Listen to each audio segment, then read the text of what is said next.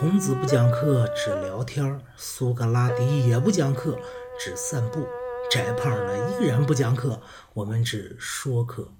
今天呢，翟胖给大家说说李清照的两首词。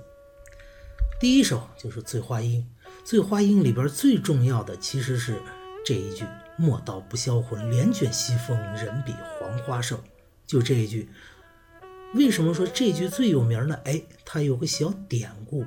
说想当年李清照和赵明诚两人结婚之后，赵明诚的诗词才华是不如李清照的，但是他不服气啊，大男人嘛，怎么能输给自己老婆呢？于是把自己关到家里边憋憋憋憋了好长时间，写词儿啊，要和自己老婆比比高下。然后呢，闭关之后，拿着自己的词稿，得意洋洋去找了自己的朋友，然后说：“哎，朋友，你来看看。”我是不是本事见长？结果他朋友看完以后，嗯，你是本事见长了，只不过长了没多少，因为你给我的这一堆词稿里边，唯有一句写的特别好，哪一句呢？就这个“莫道不销魂，帘卷西风，人比黄花瘦”，原来是他媳妇写的，这就说明赵明诚不行吗？啊，当然，并不是仅仅因为这么个小典故啊，关键呢是因为。这句词里边使用了一种手法，写作手法叫对比的写作手法。他将李清照自己和黄花，也就是菊花，进行了一个对比。黄花、菊花，它呢和前面的“东篱把酒黄昏后”是照应的。这里呢，既写出了既写出了秋天这种萧瑟之感。同时呢，又点出了李清照身体的憔悴消瘦。你看啊，因为菊花它的杆儿很长，花朵很大，所以远远看去啊，头重脚轻，它就有点支撑不住的样子。尤其是秋天的菊花，秋菊啊，这个菊花呀，残花败叶，这个花蕾枯萎。这就恰似李清照当时是如何思念自己的丈夫的愁，而使得自己身体憔悴，所以世人对此往往是非常的称称赞的。然而，这里翟胖跟大家要说一句，千万不要说这个愁啊，呃，就相当于瘦。为什么这么说呢？我们往往说人比黄花瘦的瘦。这个字儿是统领全词，它是词眼，但它不等于愁。为什么要说它不等于愁？因为我们要上下关联的看。那么黄花就是菊花，菊花就和陶渊明有关系，它代表的就是陶渊明那种隐逸的生活。而陶渊明我们知道那是多么超脱的人，一般人你认为官儿很重要是吧？我陶渊明不为五斗米折腰，所以他有超脱之意。因此，李清照将自己比为菊花，他就不光是简简单单的愁苦而已，而是他自己意识到了自己的这种愁苦，然后站在第三者的角度来看自己和菊花，叫反观其外，从而看到自己的这种愁苦，它其实是有一些超脱的意味在内。原来我也是个俗人。有这一层味道，这是第一个醉花阴。接下来我们看下一个，下一个声声慢那就不用说了，是吧？最最牛叉的就这句寻寻觅觅，冷冷清清，凄凄惨惨戚戚。至于啊，这一句是如何如何的好，有很多很多的分析文章，什么音韵之美，什么呃节奏之美等等等等。那翟胖在这儿。这些都不说，你们的老师一定给你们已经讲得很清楚了。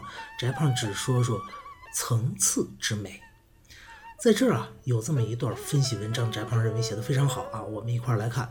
良人即行意，良人李清照她老公张明诚，张明诚已经走了，而心似有未信其寄去者，但是心里边呀又觉得似乎老公没走，用以寻寻。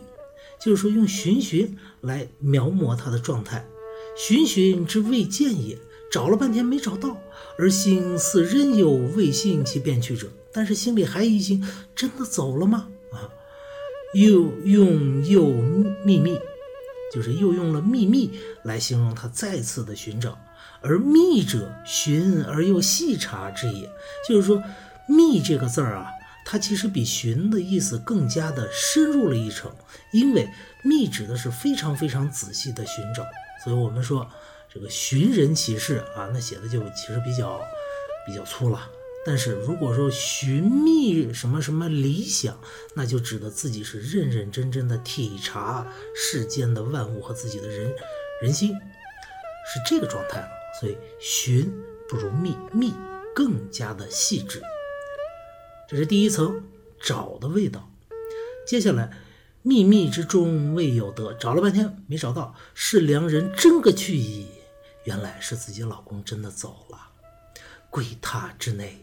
见已冷冷，闺榻闺房啊，闺房里边的环境气温就降低了，冷冷冷冷，外也非内也。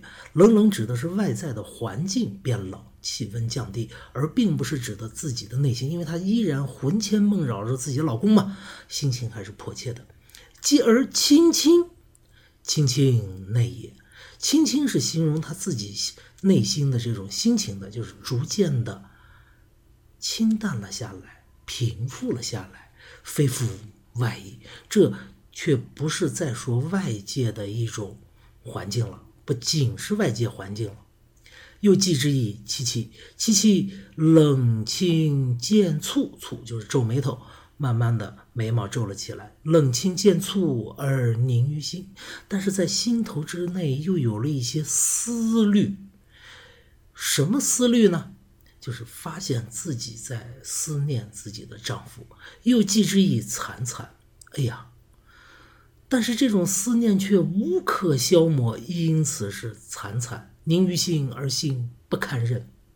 原来我也像普通人一样，在思念着自己的丈夫。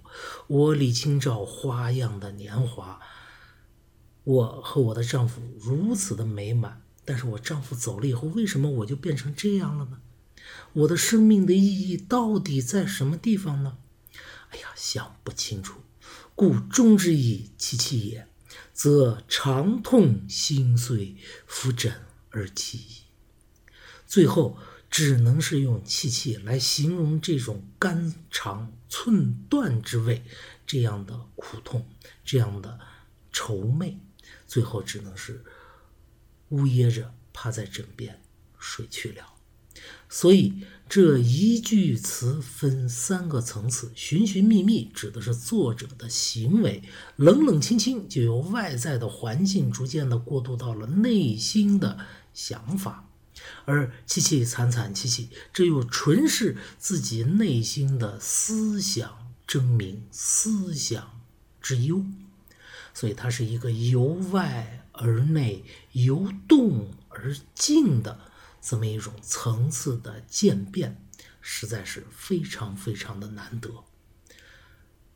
好了，这就是今天的翟胖说课，我们就说到这这里，再见。